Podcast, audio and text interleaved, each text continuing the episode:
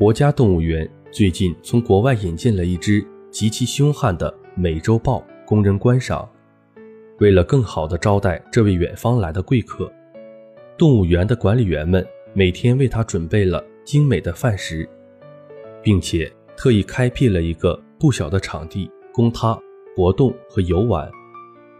然而，他始终闷闷不乐，整天无精打采的。也许是刚到异乡，有点想家吧。可谁知，已经过了两个多月。美洲豹还是老样子，甚至连饭菜都不想吃了。眼看着他一天比一天虚弱，园长惊慌了，急忙请来兽医多方诊治，可检查结果却并无大病。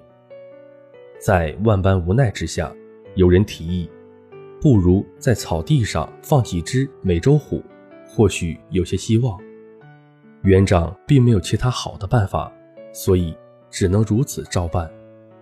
后来，人们无意间发现，每当有老虎经过的时候，美洲豹总会站起来，怒目相向，严阵以待。果不其然，栖息之所有了美洲虎的加入，美洲豹立刻变得活跃，并且警惕起来，逐渐的又恢复了昔日的威风。没错。人生中只有有了对手，才会时刻的激励着我们，保持旺盛的斗志，不断的去挖掘自身的潜力。